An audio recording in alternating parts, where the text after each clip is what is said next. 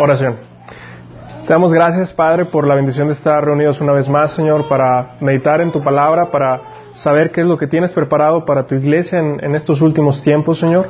Te rogamos que nos toques y que hagas un trabajo milagroso en nosotros, así como lo hiciste en David en su, en su tiempo y a lo largo de su vida, que eso sea una realidad en nuestras vidas. A través de Jesús, te pedimos esto en el nombre de tu Hijo amado, nuestro Señor y Salvador. Amén. Este, bueno, este estudio es un estudio sobre la vida de David. son varias sesiones, está un poco largo. Lo vamos a ir viendo eh, poco a poco conforme se vaya desarrollando. Este, está bastante interesante. Yo ya había leído algunos libros acerca de la vida de David. Obviamente estás en la iglesia, en las predicaciones y y hoy toca hablar de David y, un, no sé, típico su pecado en específico eh, cuando cae con Betsabé o, cuando quiere eh, contar una de las grandes victorias de David, pues cuando mata al gigante, ¿no? Este, pero no, este estudio no, no se va a limitar a eso, es un estudio que va a estar abarcando toda la vida de David.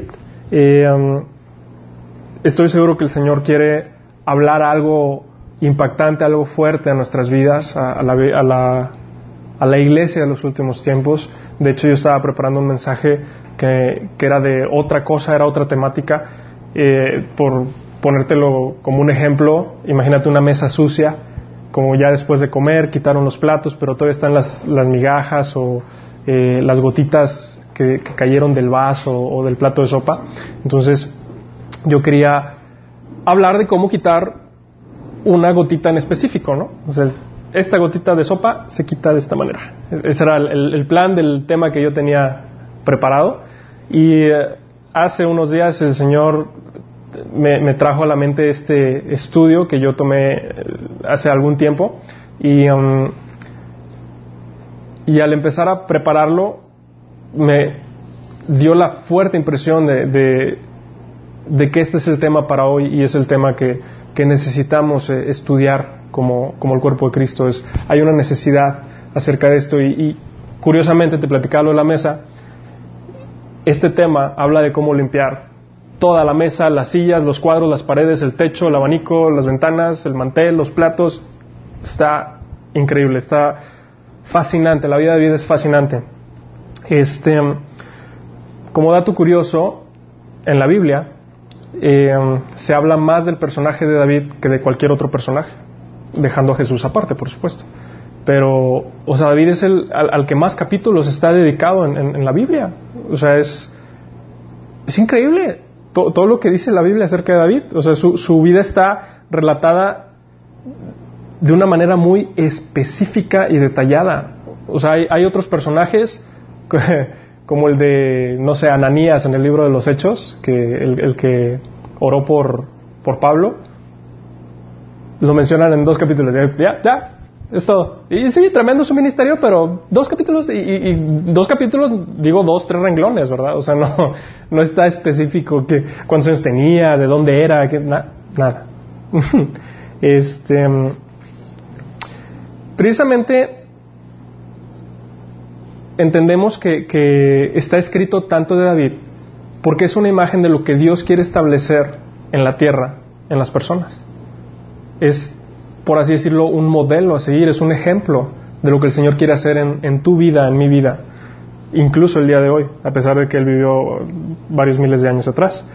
Este, él es un modelo de fe y obediencia, de cómo luce la fe y la obediencia en una persona débil abatida y menospreciada. Digo, no sé tú, pero yo me sentí bastante identificado con el personaje. Este, a veces tú piensas, no, sí, David es un rey, y yo, yo, en mi casa, en mi cuarto, ahí más o menos reino, ¿no? pero no, o sea, David era, era un rey y, a veces tú te sientes como que muy aparte de, un personaje de, de esa talla, pero no, realmente David era una persona débil, abatida y menospreciada y en su vida tú puedes ver la tremenda obra que Dios hizo en él, porque él estuvo dispuesto a, dejarse trabajar, a, hacer propias las promesas de Dios. Mm, es notable que sus debilidades no estaban ocultas, o sea, él al, ver o al estudiar la, la, vida de David, tú puedes notar cómo la regaba y la regaba garrafalmente y todo el mundo se da cuenta. O sea, no, no era algo que, que, ocurría así como que en su cuarto, en un rincón y, listo. No, o sea, era algo que, que se notaba y está plasmado, está escrito en la Biblia y ah, tú lo puedes apreciar. Puedes ver sus, sus fallas, sus errores, sus resbalones, sus, sus caídas cuando tambaleó y demás. No es la historia de una persona que nunca falló. Es la historia de una persona que nunca renunció que nunca estuvo dispuesto a decir, ok, Señor, esto de seguirte no es para mí, el llamado de ser rey está muy padre, pero yo no lo quiero, o sea, es que igual y ahorita nombras a otro, lo unges y pompa, el rey, listo, ¿no? No, una persona que tomó su llamado y lo llevó hasta el final, aún que fallara. Increíble. Todo eso lo vamos a ir estudiando así de detalle a detalle, está padrísimo. Quiero que me acompañes a Isaías 55.3, te lo voy a leer en Reina Valera 60. Dice, Inclinad vuestro oído y venid a mí, oíd y vivirá vuestra alma, y haré con vosotros pacto eterno, las misericordias firmes de David. En otra versión, más contemporánea, dice, al final, en vez de las misericordias firmes de David, el amor inagotable que le prometía David. O en otra versión, las misericordias seguras de David. Esto me voló la cabeza porque, en otras palabras, te está diciendo la increíble misericordia, la increíble, extravagante, segura, prominente, magnífica, magnánima que, experimentó David es lo que tú vas a recibir a través del pacto de Jesús, si estás dispuesto a tomarlo una promesa asombrosa, échate esa. Luego, siguiendo en el mismo texto, en el versículo 4 dice, He aquí yo lo di por testigo a los pueblos, por jefe y maestro de las naciones. Otra versión, vean cómo lo usé a él para manifestar mi poder entre los pueblos y lo convertí en un líder entre las naciones. En otras palabras, es un modelo, un ejemplo, para que tú lo sigas. O sea que si David lo vivió, si David realmente experimentó eso, Dios te dice, tú también puedes vivirlo, tú también puedes tomarlo. E, es, es para ti esa promesa. Y así como David es un ejemplo de lo que quiere hacer Dios en tu vida, él vino a ser un líder del pueblo de Dios. Bueno, nosotros como seguidores de Jesús estamos llamados al liderazgo. Entonces, a través de la historia de, David, del ejemplo que Dios te dio en David, tú vas a aprender el liderazgo que Él está esperando de ti. Fascinante.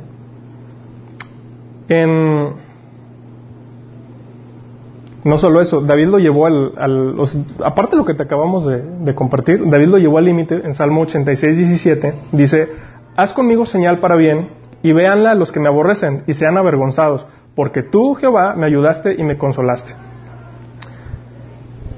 Él sabía lo que Dios podía hacer con la vida de una persona débil, menospreciada, abatida, dañada, herida, quebrada. Él sabía y, su oración era, Señor, ponme por señal de lo que tú puedes hacer. En otras palabras, muéstrame como una señal de qué tan lejos tú, Dios, puedes llegar con un hombre tan débil como yo, con un pedazo de tierra como yo? ¿Qué tan bueno tú eres con alguien que cae tantas veces? ¿Qué tan bueno y fiel eres con una persona débil? David no solo lo, lo, lo experimentó porque era un llamado de Dios para su vida, sino él, él había entendido que Dios lo había puesto para eso y oraba pidiendo que, se realizara eso en su vida. Y así fue. Su oración fue contestada.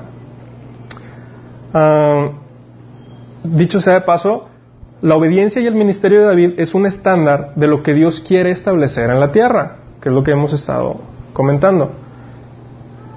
No es el único estándar, hay otros. Jesús, por supuesto, es el estándar por excelencia, Jesucristo. También los apóstoles, Pablo decía, sígueme a mí, imítame a mí, como yo imito a Cristo. es otro estándar. Hay más estándares, ahorita vamos a enfocarnos en David, en, su obediencia y ministerio, como, como, un estándar que tú tienes que alcanzar, que tú tienes que decir, a, ese nivel tengo que andar caminando, ese es el nivel que yo debo de tener. Mm. En Jeremías 3:15 dice, y os daré pastores según mi corazón, que apacienten conciencia e inteligencia. En otra versión contemporánea, les daré pastores conforme a mi corazón. David es el único en la Biblia del que se dijo, Él es un hombre conforme a mi corazón. Y peculiarmente, aquí en Jeremías, si tú dices, bueno, George, está padre, o sea, ok, tengo que subir mi estándar, ya entendí, tengo, que concentrarme un poquito más. Pero no sé, está muy difícil. No, yo no creo que Dios quiera eso para mí. Ponerme a la altura de un rey, de un líder de naciones. Bueno, aquí en Jeremías 3:15, Dios te está diciendo, voy a levantar pastores en todas partes que van a guiar a mi pueblo conforme a mi corazón, conforme a lo que yo quiero que ellos hagan. ¿sí? Entonces Dios te está diciendo, tú puedes ser uno de esos pastores, levántate porque yo te he llamado y yo tengo un ministerio para ti, yo tengo un propósito para ti, en específico. Mm. Yo te invito a que tú te veas a ti mismo a través de esta promesa que, tomes ese texto bíblico y le pongas tu nombre y, voy a levantar a George como un pastor que va a guiar a mi pueblo con ciencia y sabiduría, con inteligencia y sabiduría. Es fuerte, está alto, sí, sí está alto, pero lo que te está pidiendo Dios. Ahora sí que si tú quieres te puedes sentar por ahí a, estar, ah, ok, sí, vengo el domingo, está chido. o tú puedes tomar el llamado que Dios ya te, te dijo. Él, ya preparó buenas obras para que tú andes en ellas. Tómalas. Mm, fíjate lo que dice Primera Reyes 8:25. Te lo leo en Reina Valera 60. Ahora pues, Jehová Dios de Israel, Cumple a tu siervo David, mi padre, lo que le prometiste, diciendo, no te faltará varón delante de mí que se siente en el trono de Israel. Con tal de que tus hijos guarden mi camino y anden delante de mí, como tú has andado delante de mí. Dios le prometió a David que siempre tendría un descendiente en el trono. Uno de sus hijos iba a estar ocupando el, o sucediendo el puesto de rey en Israel. Para que esto sucediera, hay un estándar que hay que alcanzar. Y ese estándar tú lo ves al, final del, texto del versículo 25, que dice, ah, con tal que tus hijos guarden mi camino y anden delante de mí, como tú has andado delante de mí. El estándar es que obedezcas como David obedeció. Esa promesa era para los hijos de David para mantenerse en el reino. Pero otra vez, trasladando este texto a tu vida personal, para que tú puedas vivir estas promesas tan maravillosas que el Señor tiene para ti, tienes que cumplir un estándar. En otras palabras, tienes que pagar el precio. Tienes que esforzarte un poquito y ese precio es obedecer. Obediencia, tienes que aprender obediencia. Si Jesús aprendió obediencia, que es Jesús, ¿cuánto más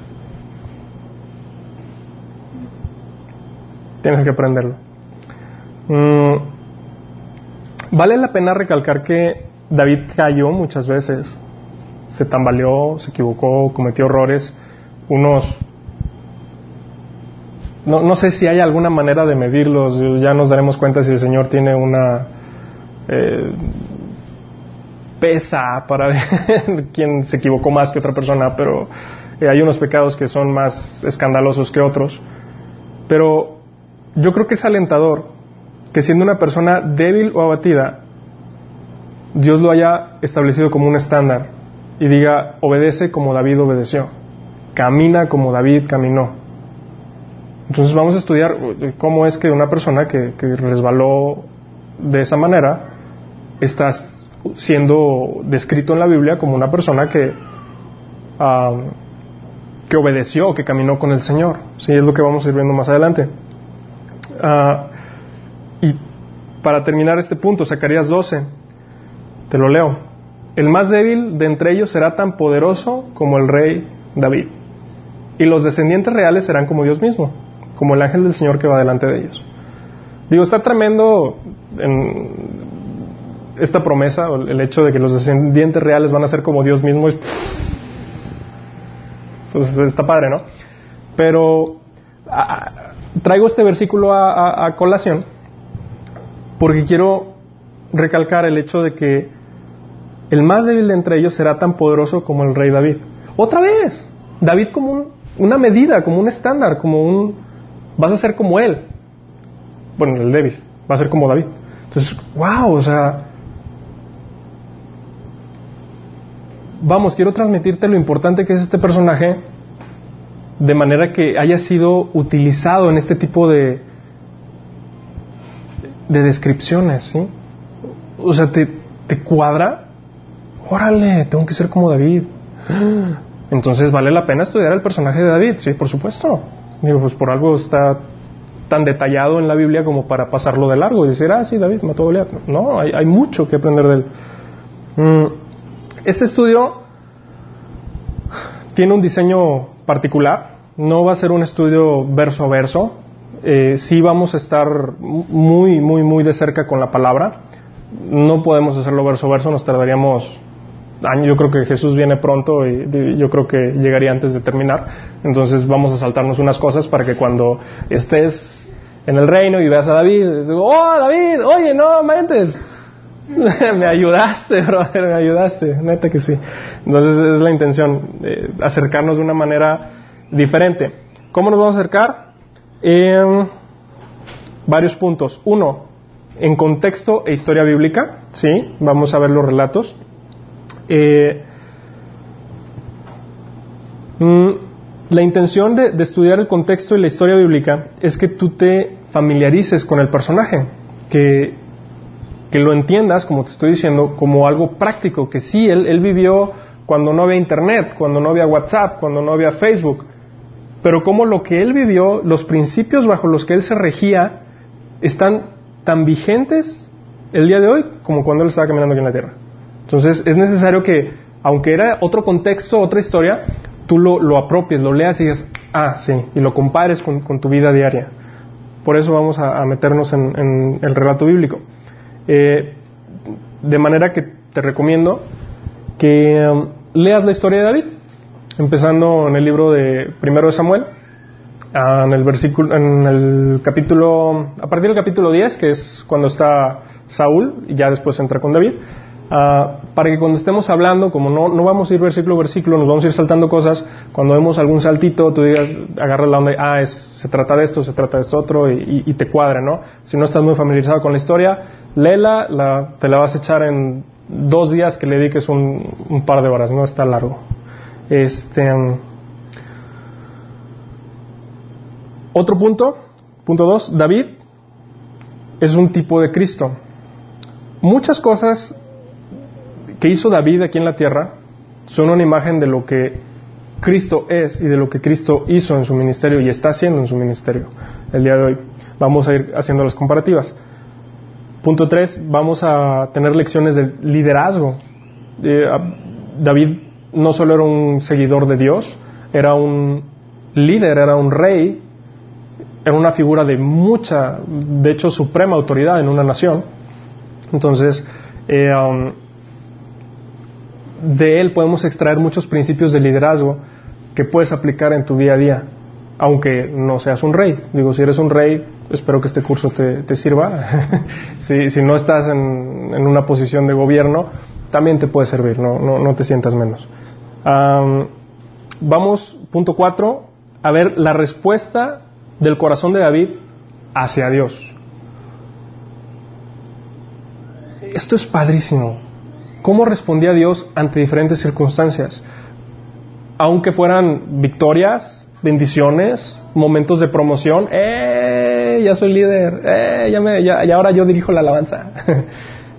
sí, cómo respondía en ese tipo de momentos, pero también cómo respondía cuando era maltratado, cuando era afectado, cuando era perseguido, cuando estaba en, sus momentos de desierto, cuando lo rechazaron, cómo respondía su corazón hacia Dios. Y eso es importantísimo. Por eso lo vamos a estudiar. Mm, David, ya por último, eh, es un estudiante de la hermosura de Dios, de su gloria, de su esplendor, de su corazón, o sea, sus emociones, de su sabiduría, de su poder. Y es fascinante, es, David es una persona que, que se metió a conocer a Dios, estaba interesado en saber qué siente, Señor, qué te duele, qué, no te gusta, qué quieres hacer aquí en la tierra, qué, qué quieres hacer el día de hoy. Y él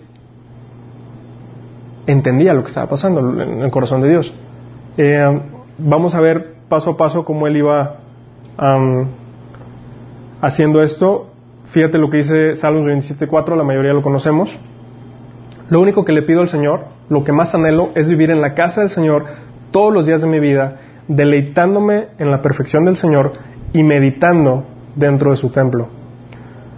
Está en el, no, no les comenté, pero les las notas están publicadas en la página minaschurch.org en la vida y uh, estudio de la vida de David, sesión 1, y ahí te subrayé deleitándome en la perfección del Señor y meditando dentro de su templo.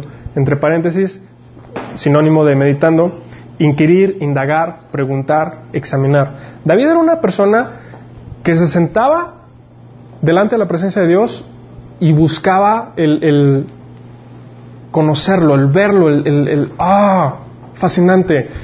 Por ponerte un ejemplo, es como cuando estás en una playa y empiezas a ver el atardecer y dices, wow, que, te sale así de, oh, que se ve fascinante. O, estás en la montaña y ahí vas eh, escalando, si te gusta andar en el campo, y de repente están los arbustos y dejas de ver los arbustos y ves así como que colinas abajo y ves todo el valle y la montaña al fondo y el esplendor y wow. Bueno, ese wow es lo que David experimentaba en la presencia de Dios, cuando el Señor le revelaba algo del mismo y le mostraba, mira David, pum. Eso es deleitarse en la hermosura, en la perfección del Señor. Y meditando, es que ahí, en la presencia de Dios, David le preguntaba, Señor, ¿qué pasa con esto? Señor, ¿cómo es esto? Dios, ¿y esto? Y recibía la revelación de parte de Dios. David conocía al Señor. Increíble. vamos a ver en esto de, cómo David era un estudiante de la hermosura de Dios, cuatro, cuatro puntos en específico. Uno, ¿qué es lo que vio David acerca del corazón de Dios, lo que te acabo de mencionar. Un, teólogo en su hermosura, en, su, ah, en su corazón. Dos, ¿qué vio David acerca de sí mismo en la gracia de Dios? Como un justo en quien Dios se deleita.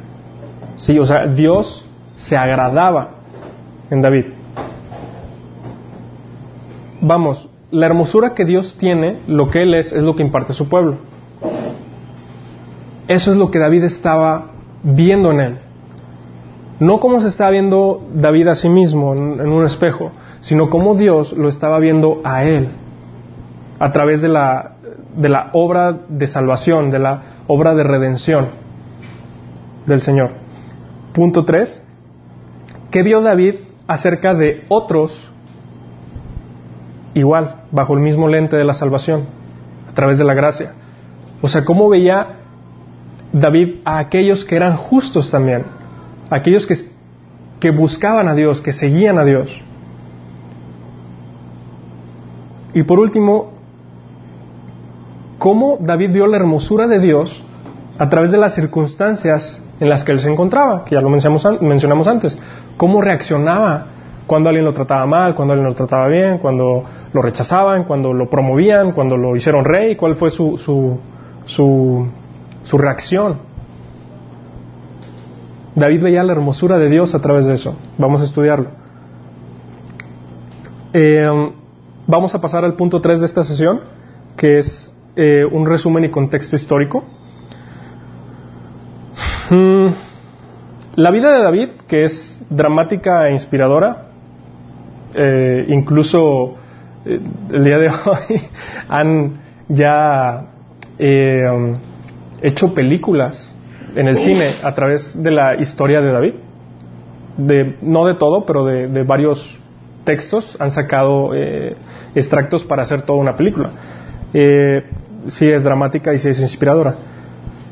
Esta historia está relatada en el libro primero y segundo de Samuel, y en estos dos textos tú puedes apreciar las circunstancias, los escenarios que David estaba viviendo. Sí, ahí te describe qué pasaba, quién estaba reinando, eh, todo lo que sucedía en la historia. Y además vamos a, ver en la Biblia el libro de los Salmos. No todos los salmos, pero sí los más importantes o, la mayoría. Eh, David era un compositor, tocaba el arpa, eh, o la lira, y le gustaba alabar a Dios con música. Y a su música le ponía letra.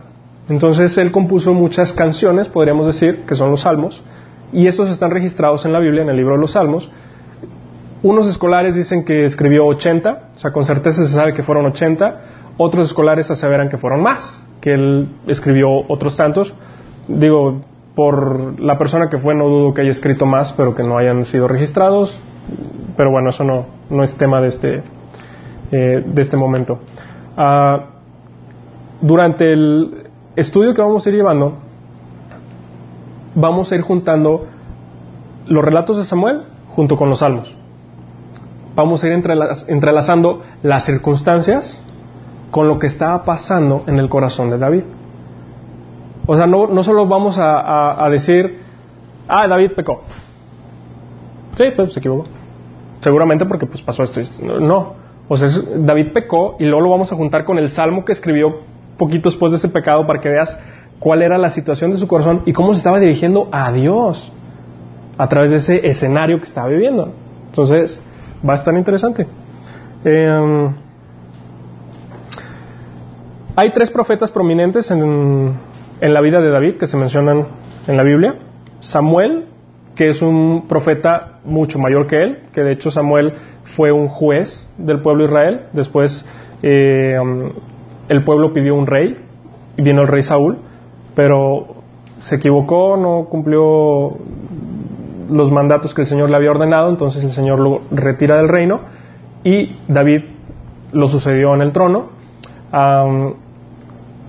y Samuel fue el que, al que le tocó ungir a, a David, ¿no? Es mucho mayor que David o fue mucho mayor que David. Después está Gad, que es aproximadamente de la edad de David, compañero durante su época de desierto. Vamos a estudiar la, vida de David a, través de las distintas pruebas y el entrenamiento al que Dios lo, sometió en el desierto para ese rey. Y después está Natán, que es un profeta mucho menor que David, que incluso cuando el hijo de David, Salomón, lo sucedió del trono, Natán eh, estuvo sirviendo al, al rey. Este, durante el contexto histórico, para que tú ubiques la vida de David en, un, en una historia de tiempo, en una línea de tiempo, eh, um, está ahí especificado con fechas aproximadas, son aproximadas, no son las fechas eh, tal cual. Eh, antes de Cristo, hace 4.000 años antes de Cristo, fue Adán y Eva, aproximadamente 6.000 años, hace 6.000 años. 2000 antes de Cristo fue Abraham, 1500 antes de Cristo Moisés, 1000 años David. Después, 931 años antes de Cristo, viene la guerra civil donde el pueblo de Israel es separado del reino del sur, que es Judá. En el 900 antes de Cristo es aproximadamente las fechas donde, donde estuvieron caminando Elías y Eliseo. 721 antes de Cristo, el reino del norte, Israel es destruido por los asirios. En el 586 antes de Cristo, Jerusalén destruido, eh, seguido de los 70 años de cautividad en Babilonia. Y el 536 antes de Cristo, los judíos retornan a Jerusalén y comienzan a reconstruir el templo. Mm, ese es la intención de estas fechas es que tú ubiques más o menos en dónde estaba David. O sea, fue 500 años después de Moisés. Estaba como que las tablas de piedra estaban ahí frescas todavía, ¿no? este. Y ya por último, para terminar la sesión del día de hoy, vamos a ver el punto 4, eh, que se llama David, un hombre conforme al corazón de Dios. ¿Por qué un hombre conforme al corazón de Dios? Ah, antes de David fue Saúl, que es el primer rey eh, que tuvo Israel.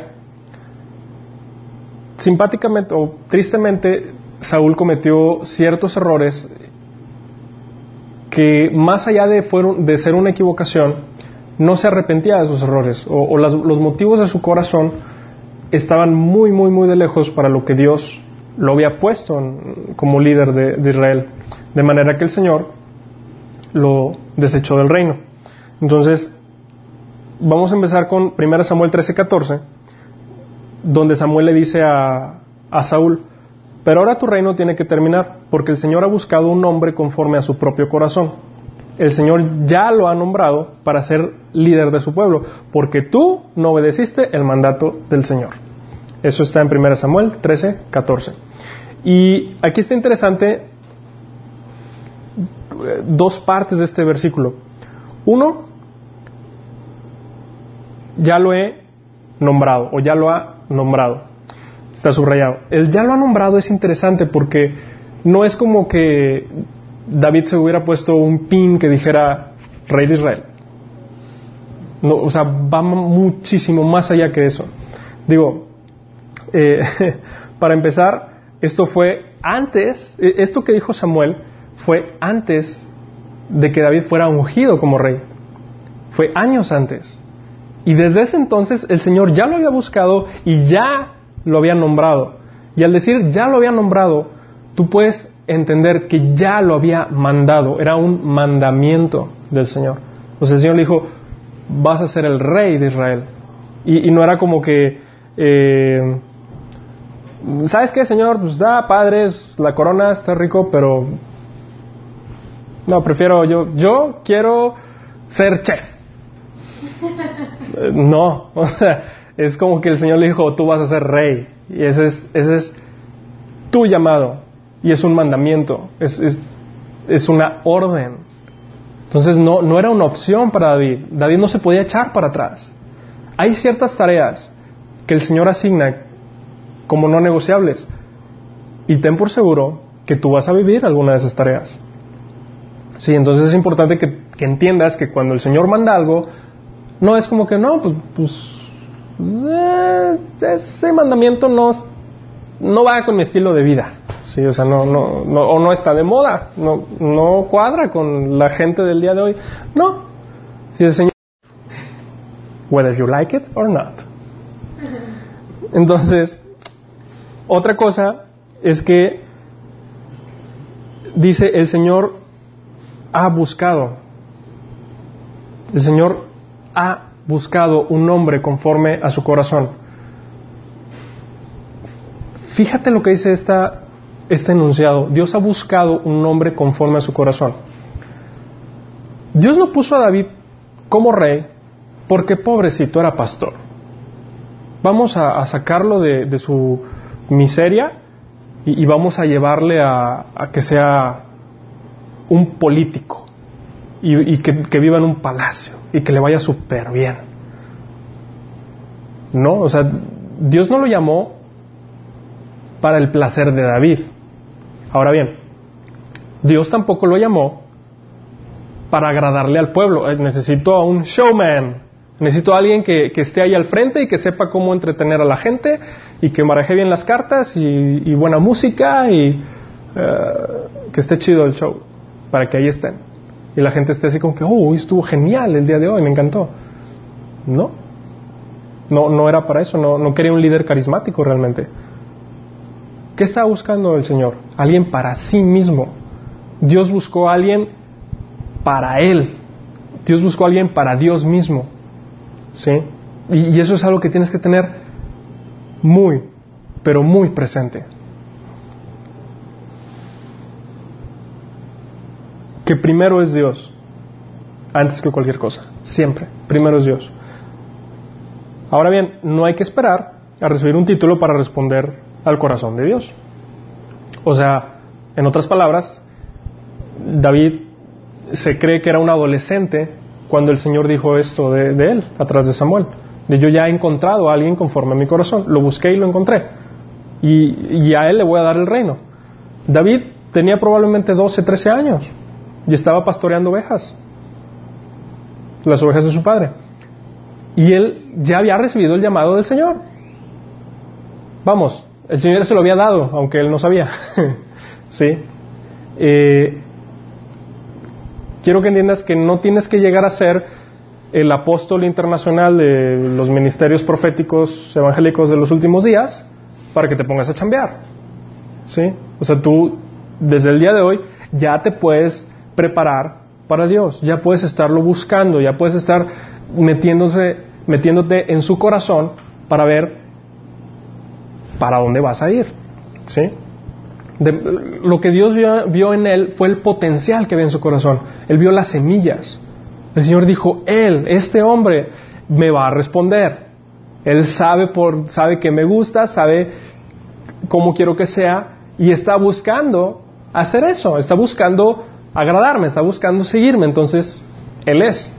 ¿Sí? Que, bueno, en vez de que sea David, que cuando el Señor esté buscando a alguien diga, ahí está George. ¿Sí? De eso se trata. Ponle tu nombre. Mm. Ahora bien, tres aspectos de una persona conforme al corazón de Dios. Em, uno, obedecer los mandamientos del Señor aún después de fallar. La verdad es que um, estaría padrísimo que fuéramos gente perfecta y que nunca nos equivocáramos. Ah, de manera que pareciéramos inmaculados, santos, que caminan medio metro sobre el suelo, pero no es así, nos vamos a equivocar. Y algo interesante es que, aunque te equivoques, aunque falles, tienes que capitalizarlo y volver con el Señor. Ir delante de Dios y decir, ah, oh, Señor, me equivoqué, sí, fallé, pues reconozco que te ofendí, que no te agrada, sorry, no lo vuelvo a hacer. Perdóname, en nombre de Jesús, y sigues adelante. En, otras palabras, que seas una persona radical, un creyente radical, alguien que no se ajuste a este mundo, alguien que no se ajuste a la generación que estás viviendo, que ciertamente el día de hoy está bien difícil. Está muy, muy difícil. Y seguramente te vas a equivocar, yo he fallado, yo me, he equivocado, pero la intención es que no dejes de seguir al Señor, que no le falles, que no, que no te apartes de Él. ¿Sí? Que sigas adelante. Punto dos, estudiar el corazón de Dios, concentrado en entenderlo. David estaba tan motivado a obedecer al Señor porque él conocía su corazón, porque estaba metido en su presencia. Al estar metido en su presencia, él sabía lo que el Señor le agradaba y por eso sabes que pues no lo voy a hacer porque no quiero desagradarle, no quiero dejar de estar en su presencia. Entonces eso era lo que lo movía a estar obedeciendo. Es, es como una reacción. Punto 3. Buscar el propósito del corazón de Dios o la plenitud y cumplimiento de su propósito en tu vida y en tu generación, en lo que está haciendo el día de hoy. En otras palabras, metido en la presencia de Dios, viendo lo que le agrada, obedeciéndolo, saber qué es lo que Él quiere establecer el día de hoy en la tierra, cómo quiere establecer el reino de Jesús aquí en la tierra. Mm, el punto 2 de un hombre conforme al corazón de Dios, algo que me encanta es que a través de la vida de David vamos a ver cómo él aplicaba todo el discipulado. Está, está fascinante. En primer lugar, él encontraba su identidad en su relación con Dios. O sea, él sabía que su sentimiento de valía, de éxito, de trascendencia, de, de, sentirse amado, valorado, venía de Dios. No de las personas, no de su familia, no de su título, venía de Dios. Y él, aún tuviera las personas el título la familia o no, él se sentía una persona valorada, amada, trascendente. aplicando el taller de sanidad emocional de Minas. Dice David. ¿Quién sabe dónde lo sacó? Digo, no tenía internet. Eh, dicho sea de paso, David tuvo a tres mil hombres detrás de él durante aproximadamente seis años. O, sea, quiero formar la imagen en tu cabeza. Él estaba huyendo de cueva en cueva, de caverna en caverna, en el desierto, en, lugares áridos, en, lugares boscosos, uh, sin dinero, viendo a ver qué iba a comer. O sea, él no sabía qué iba a comer al día siguiente. Y aún así, tú lees salmos que escribió tremendos, con, un corazón así de ah, ardiente por el Señor. En otros, de, alguna, con alguna otra emoción, por supuesto, eh, al fin ser humano, pero fíjate todo lo que estaba viviendo David, o sea, tres mil hombres tratando de matarlo, un ejército entero tratando de matarlo, así, seis años específicamente atrás de él. Y a mí me hacen un mal comentario en Facebook y ahí estás agüitado todo el día. Sanidad emocional. Sesión 1 es necesario. Eh, algunos rasgos de la vida de David. Buscaba a Dios. Ya leímos Salmos 27.4. Una sola le pido al Señor y es lo único que persigo, habitar en la casa del Señor todos los días de mi vida para contemplar la hermosura del Señor y recrearme en su templo. Era una persona que no faltaba su tiempo devocional. Todos los días estaba buscando al Señor. Era una persona que ejercía la obediencia con amor. Otra cosa interesante, David, es que en el Salmo 18.1 escribió, te amo a Dios. Le dijo a Dios, te amo. Y peculiarmente es la única escritura en la Biblia de un hombre que haya dicho eso a Dios. Pues es el único que le dijo, Dios, te amo. Y lo escribió. Y está en la Biblia. qué, qué loco, tremendo. Era una persona que sabía, como Jesús dijo en el Evangelio de San Juan, que amar a Dios era obedecer sus mandamientos.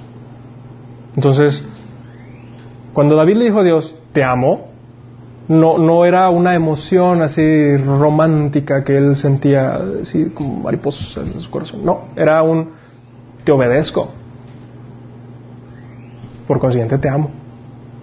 Sí, o sea, él, estaba ejerciendo ese amor con Dios, esa obediencia con amor. Mm, punto 3. Tenía confianza en la misericordia de Dios. Aún después de fallarle, él se acercaba al Señor porque sabía que Dios es un Dios misericordioso, es un Dios amoroso. No quiere decir que no se arrepintiera, por supuesto que se arrepintió, pero se acercaba a Dios. O sea, no, no dejaba que después de fallarle ese error ya lo, desacreditara por completo y se fuera a esconder en una cueva y no saliera dentro de 20 años. No, él iba delante de Dios a arreglar las cosas. Confiaba en su misericordia. Confiaba en la soberanía de Dios. Sabía que Él era su fuente de provisión, su fuente de sustento, su fuente de alimento, su fuente de, de promoción. Sabía que si todavía no me llegaba el puesto que me habían prometido, es porque el Señor así lo quiso. ¿Sí? O sea, es, súper trascendente esto. Volvemos otra vez al taller de sanidad interior y de, mente renovada. Si no ha llegado la promoción en tu vida, ¿no será porque el Señor está tratando algo? ¿No será porque el Señor dice, mm, te falta esto, vamos a seguir puliéndolo y cuando estés listo, ¡pum! Ahí viene el reino. ¿Qué es? Tú ponle el nombre, búscalo, métete con el Señor. Él te lo va a decir. Te, aseguro que Él tiene ganas de decírtelo. mm, él ejercía un liderazgo generoso, ¿sí? Él era un, una persona que mostró bondad, misericordia, bondad y misericordia con sus amigos, con su prójimo, con sus colegas, con sus compañeros de trabajo y agárrate, con sus enemigos. Y eso es tremendo. era un rey que mostró misericordia y bondad con sus enemigos.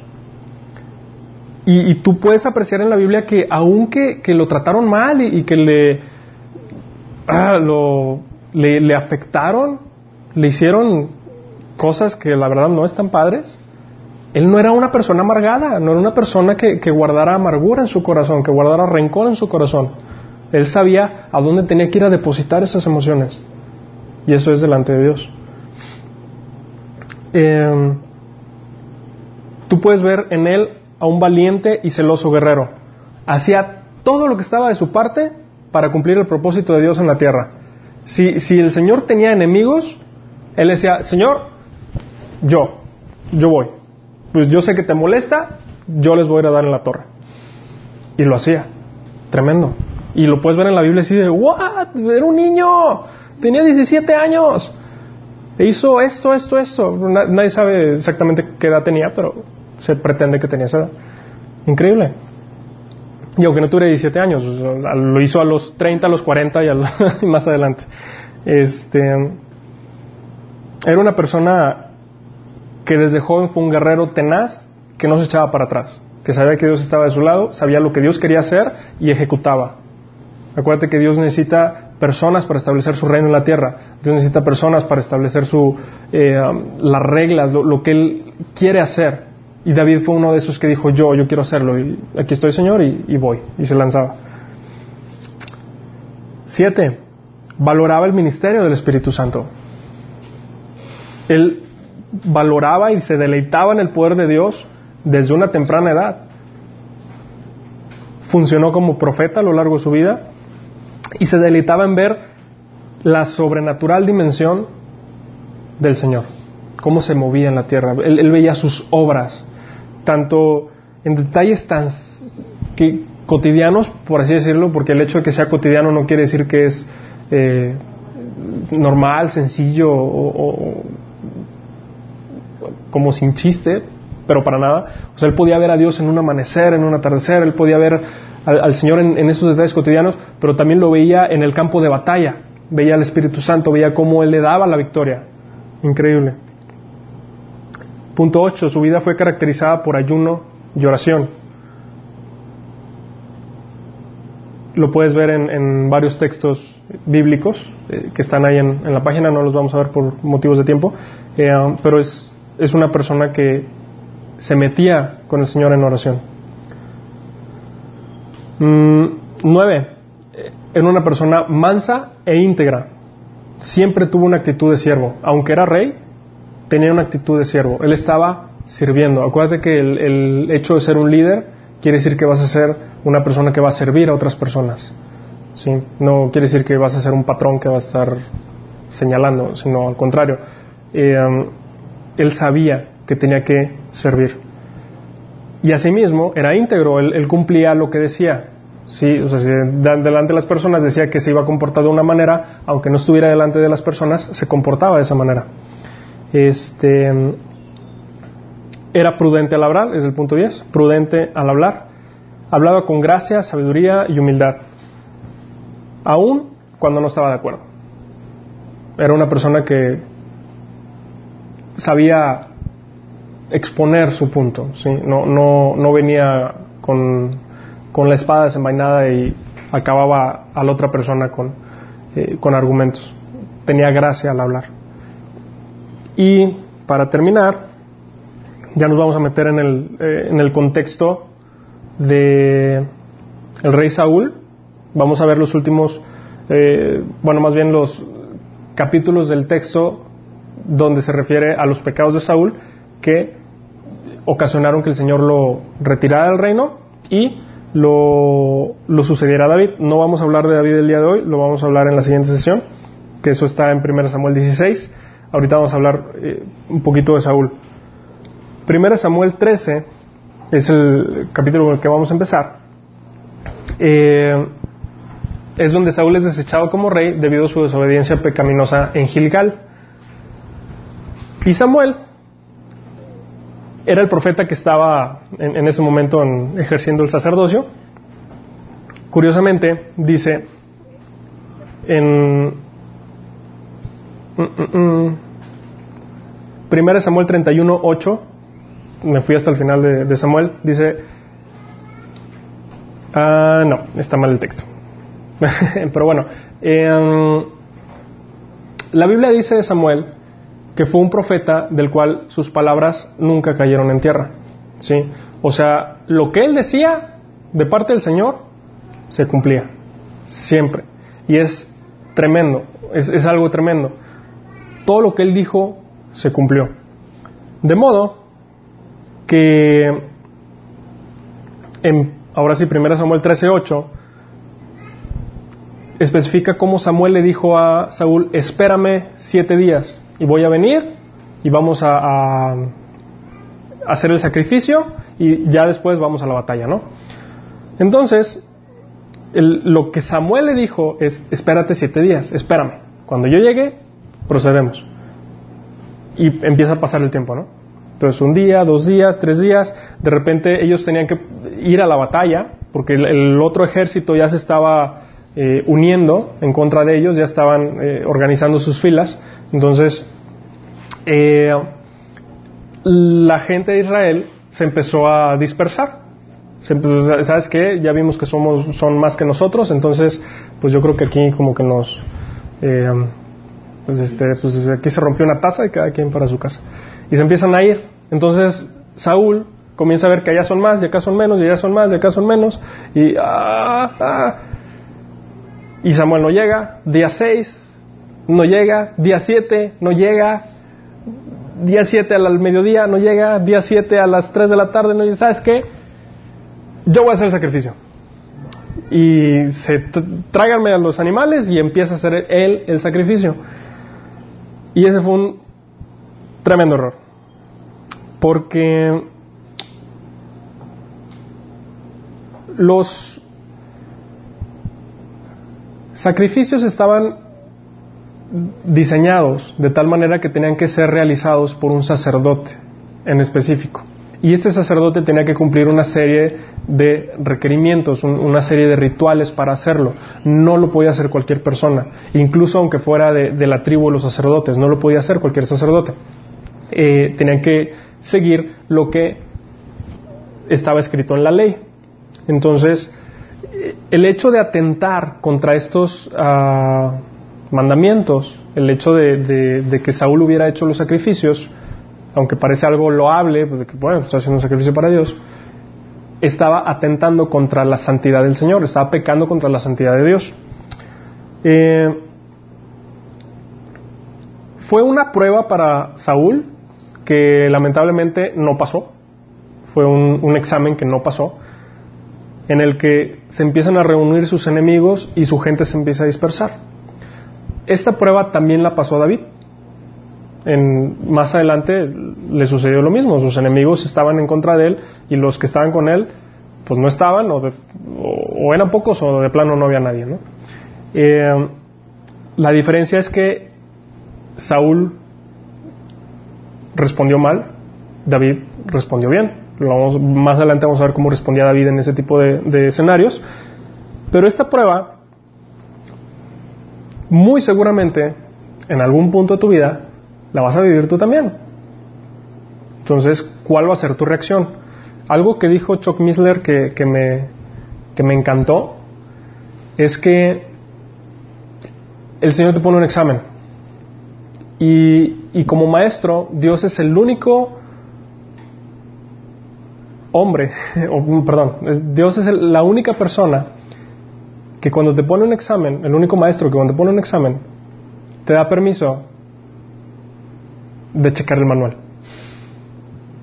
Sí, o sea, tú puedes ir a la Biblia, a ver, estoy pasando esto, ¿quién pasó por esto? David, ¿y cómo reaccionó?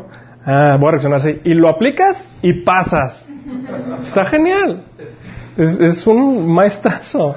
Entonces, eh, esa es la intención de este estudio, ver, ver muchos exámenes por los cuales muy seguramente vas a pasar. Y para que cuando los estés pasando digas, ah, esta ya me la sé. O si no te la sabes, sepas dónde buscar la información. ¿Ok? Bueno, Saúl no pasó el examen, lamentablemente. Eh, Dios va a utilizar estos dos tipos de liderazgo para enseñarnos muchas cosas. Un liderazgo bueno y un liderazgo malo. Son dos prototipos de liderazgo. El, malo es el de Saúl, el bueno es el de David. Entonces, si el Señor te ha llamado a que seas un líder, está esperando que tú alcances un estándar de liderazgo, que ejerzas un buen liderazgo, ¿sí?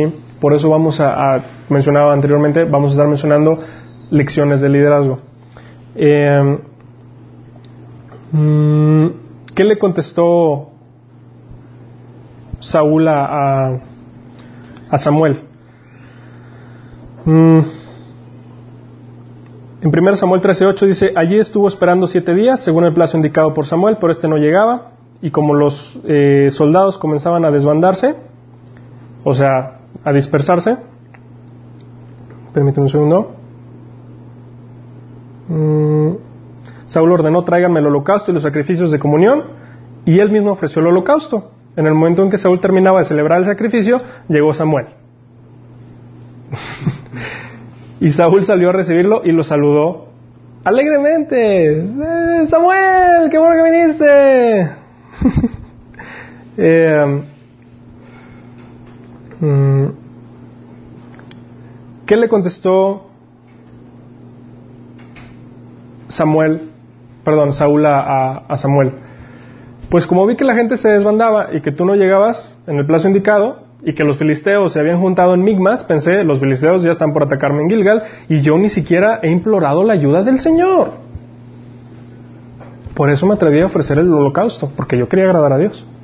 En otras palabras, eh, vamos Samuel, o sea, hice algo bueno, hice un sacrificio para el Señor, o sea, estaba como que, oye, pues aquí ya llevamos siete días y nadie ha hecho ni un sacrificio y pues es necesario agradar al Señor, es un sacrificio. Y fíjate lo que le responde Samuel. Eres un necio. No has cumplido el mandato que te dio el Señor tu Dios.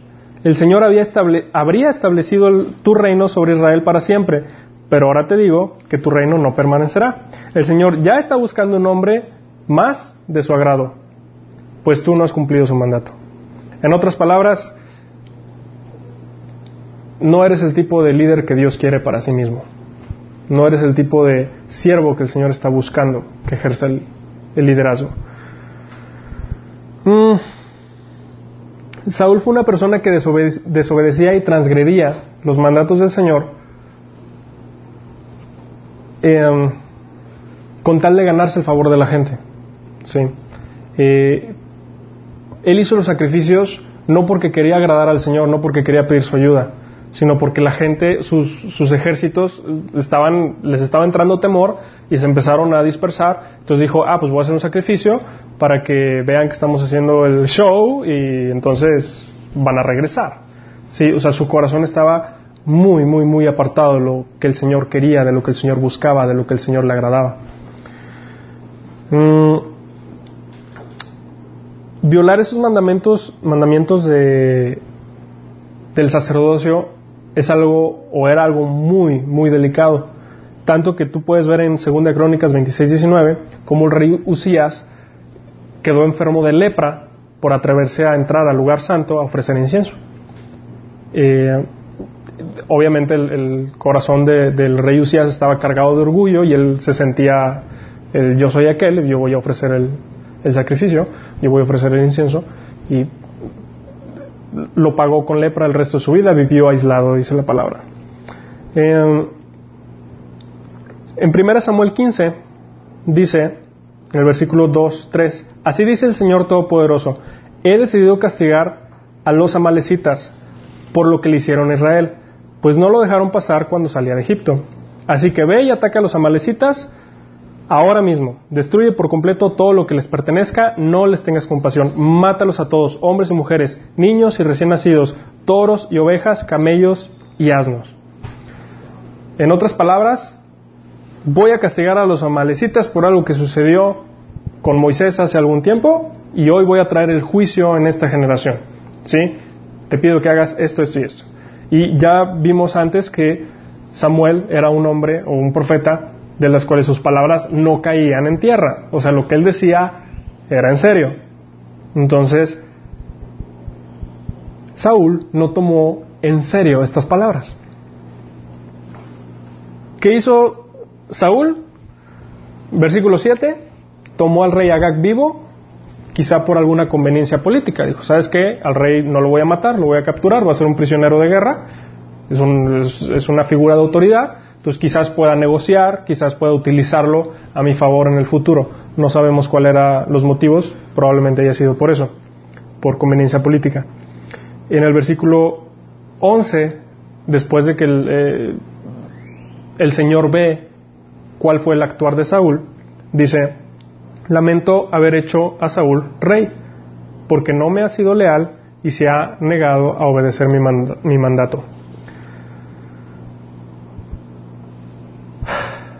Es una palabra muy fuerte porque en, otras versiones dice, me arrepiento de haber hecho a Saúl rey. O sea, el, el Señor se lamentaba por una persona. ¿Qué tan lejos llegó Saúl en su desobediencia, en su rebeldía, para ocasionarle eso al corazón del Señor, al corazón de Dios? Versículo 13. Cuando por fin Samuel lo encontró, Saúl lo saludó con alegría. Que el Señor te bendiga. Llevé a cabo el mandato del Señor. En otras palabras, oh Samuel, qué bueno que viniste, misión cumplida. Ya, arrasamos, nuestro ejército ganó. Tremendo. Cumplimos el mandato, cumplimos la orden. Check. ¿Cuál es nuestro siguiente cuesta. Y en el versículo 14 le responde Samuel, entonces, ¿qué es ese balido de ovejas y cabras y ese mugido de ganado que oigo? Si el mandato que se le había dado unos versículos antes es aniquilar todo. El Señor tenía una razón para hacerlo, él, tenía un motivo para emitir o para llevar a cabo ese juicio en, la vida de los amalecitas. Eh, y en el versículo 15 le responde, ah, es cierto, los soldados dejaron con vida lo mejor de las ovejas, las cabras y el ganado, pero van a hacer sacrificios para el Señor tu Dios. Lo demás lo aniquilamos, ¿eh? O sea, lo, feo y lo barato, sí, lo, sí, le dimos en la torre. Lo caro, pues si nos lo guardamos porque pues, estaba chido. Eso es en otras palabras. Entonces, en el versículo 16, Samuel le dice, basta, escucha lo que el Señor me dijo anoche. ¿Qué te dijo? Le pregunté eso porque pues sabía que era una persona que escuchaba a Dios. Entonces, que, pues, a ver, ya, tienes mi atención. Y Samuel le dijo, aunque te tengas en poca estima, ¿acaso no eres el líder de las tribus de Israel? El Señor te ungió como rey de Israel, te envió en una misión y te dijo, ve y destruye por completo a los pecadores, a los amalecitas, hasta que todos estén muertos. ¿Por qué no obedeciste al Señor? ¿Por qué te apuraste a tomar del botín y hacer lo que es malo a los ojos de Dios? Y en el versículo 21, Saúl le empieza a echar la culpa a su ejército. O sea, no fue, culpa, ahora no fue culpa de Saúl. No, no, no. O sea, fueron mis tropas los que lo hicieron. O sea, ellos fueron los que querían lo más chido. Codiciosos, ambiciosos. Mm, pero en el versículo 22 le responde Samuel, ¿qué es lo que más le agrada al Señor? ¿Tus ofrendas quemadas y sacrificios o que obedezcas su voz? Escucha, la obediencia es mejor que el sacrificio y la sumisión es mejor que ofrecer la grasa de carneros. La rebelión es tan pecaminosa como la hechicería y la terquedad tan mala como rendir culto a los ídolos. Así que por cuanto has rechazado el mandato del Señor, Él te ha rechazado como rey. Y ahora sí, en el versículo 23, Saúl dice, no, sí, la regué, yo pecador. O sea, sí, no, pues me equivoqué. Lo, que mencionábamos anteriormente, o sea, Saúl se arrepentía únicamente cuando lo atrapaban en pecado. O sea, él se arrepentía cuando lo veían, ¿sí? Contraste con David. David se arrepentía cuando entendía que había ofendido a Dios. Cuando él le caía el, ay, la regué era cuando venía delante de Dios y se arrepentía. Dice Saúl, pero ahora por favor perdona mi pecado y regresa conmigo para que pueda adorar al Señor. En otras palabras, acompáñame, vamos ya, ya me arrepentí, vamos a adorar todos juntos delante del pueblo de Israel. Y em, En el versículo 26 le dice Samuel, no volveré contigo, ya que tú rechazaste el mandato del Señor, el Señor te ha rechazado como rey de Israel. Cuando Samuel se dio vuelta para irse, Saúl trató de detenerlo y rasgó el borde de su túnica. Entonces Samuel le dijo, hoy el Señor te ha arrancado el reino de Israel y se lo ha dado a otro, a uno que es mejor que tú. Aquí otro punto que es importante recalcar es que le dice, hoy te ha sido quitado el reino, hoy ha sido arrancado de ti y ha sido dado a otro, refiriéndose a David. Pero como lo mencionaba en este momento, David todavía no figuraba en, esta, en esta escena, o sea, David no vino inmediatamente a tomar el reino, pasaron 15 años aproximadamente para que él ya sucediera el trono de, de Saúl. Y lo que aquí está diciendo es que a partir de ese momento la unción del Espíritu Santo fue quitada de Saúl y entonces fue llevada a David, le fue dada a David. Y aquí nos vamos a detener el día de hoy. Eh, esta fue la introducción, ya a partir de, de la siguiente sesión ya nos vamos a meter de lleno con David en el seminario para ser rey de Saúl, como el estar bajo la autoridad de una persona que no es eh, la más indicada para el puesto, lo preparó, lo capacitó. Estas circunstancias tan difíciles que vivió lo llevaron a ser una persona calificada. Estoy seguro que esto, como ha sido eh, de, mucha bendición para mi vida, lo va a ser también para la tuya. Y eh, antes de terminar, quiero decirte que si tú dices, oye, ¿sabes qué? Yo no sabía que el Señor quiere que yo, yo sea como David, yo, yo no sabía que, que incluso el Señor me consideraba a mí como una persona de valor. O sea, yo, yo creía que no valía nada. Te quiero decir que el Señor realmente está buscando una relación contigo. El Señor quiere estar en comunión contigo. Así como David se acercaba delante del Señor y lo conocía, Dios quiere vivir eso con, tu vida. Y para que tú lo vivas tienes que tomar un paso de fe. Eh, hace ratito estábamos platicando acerca de cómo el Señor ah, promete unas misericordias tan extravagantes como las vivió David si tú sigues su pacto. ¿Y cuál es el pacto? A través de Jesús, lo que Jesús hizo en la cruz. ¿sí? Todos estamos, eh, todos nacimos en pecado, todos nos equivocamos en alguna ocasión, pero Jesús, que es un, una persona que caminó en perfección, que nunca pecó, se entregó como un sacrificio para que Él en la cruz tomara tus pecados, tomara tus rebeliones, se hizo maldición por ti y de esa manera tú pudieras vivir su perfección, su bendición. ¿sí? ¿Cómo puedes hacer válido este regalo de la salvación que, que el Señor te ofrece? Con una sencilla oración. Yo te puedo dirigir, tú solo repítela ahí en donde estás. Señor Jesús, reconozco que me he equivocado, reconozco que he pecado y entiendo que por ese pecado estoy separado de una relación con Dios. Pero yo te doy gracias por el sacrificio que hiciste en la cruz. Te pido perdón por mis pecados, te pido perdón por mis errores. Reconozco que he pecado en contra de Dios.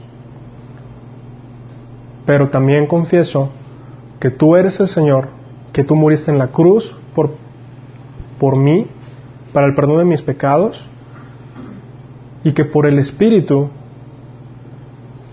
tú me levantas. Te doy gracias por el regalo de la salvación.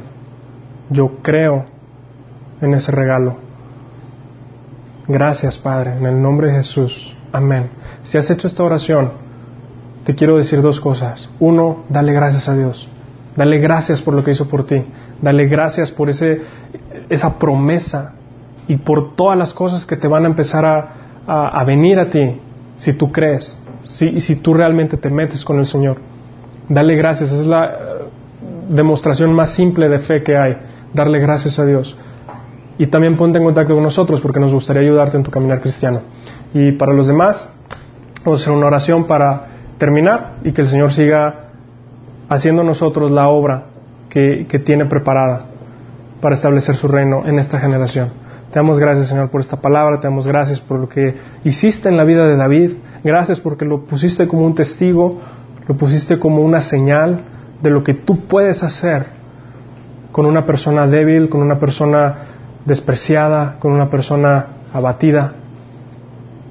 Porque ahora nosotros podemos venir delante de ti y siguiendo tu pacto, caminar en las misericordias firmes que David experimentó. Te damos gracias por esas misericordias. Sigue haciendo esa obra milagrosa en nosotros.